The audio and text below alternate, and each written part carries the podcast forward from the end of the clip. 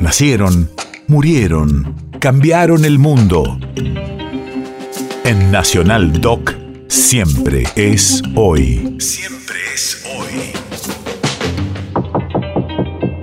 22 de febrero, 2012. Hace 10 años, un accidente ferroviario se cobra 51 vidas y deja 789 heridos.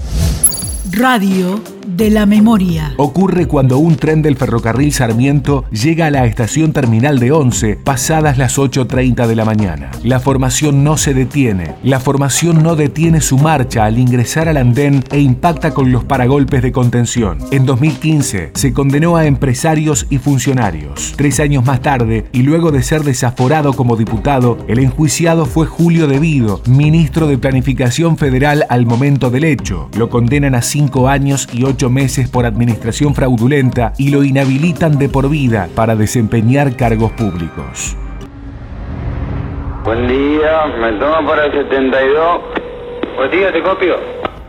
Preguntita, acá Morón me está anunciando rápido, soy el 72, ¿eh, ¿puede ser? Ahí está rectifica. Ahí está rectifica 72, se confundió con el de atrás. Ahí está rectifica.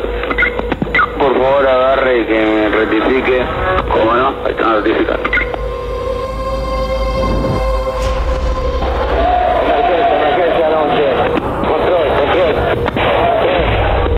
Urgente, urgente, urgente, por favor. Control, mandame la ambulancia y los bomberos urgentes a la plataforma 1, 2. Te mandamos, ahí te mando todo, Oscar, te mando todo. Habla el guarda, acá del andén 2, hay una señora que cayó y está muy lesionada.